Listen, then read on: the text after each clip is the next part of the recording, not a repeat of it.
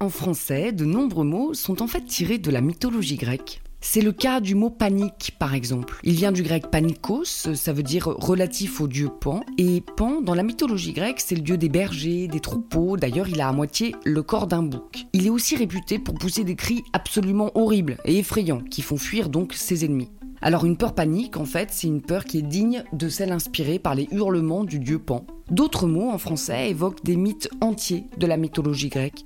Le mot pactole, par exemple, qui signifie donc une grosse somme d'argent, vient du nom d'une rivière très importante dans la mythologie, la rivière Pactole, et le mythe dans lequel elle apparaît, c'est celui du roi Midas. Ce roi a un jour l'opportunité de demander ce qu'il veut à un dieu, Dionysos, le dieu du vin, des excès. Midas s'enflamme et lui demande que tout ce qu'il touche se transforme en or. Dionysos exauce son vœu, le mec sympa. Résultat, Midas se retrouve comme un veau, à ne plus pouvoir rien boire ni manger, puisque tout ce qu'il touche se transforme en or. Midas est donc au bout du roule, il retourne voir Dionysos et lui demande de lui retirer son pouvoir.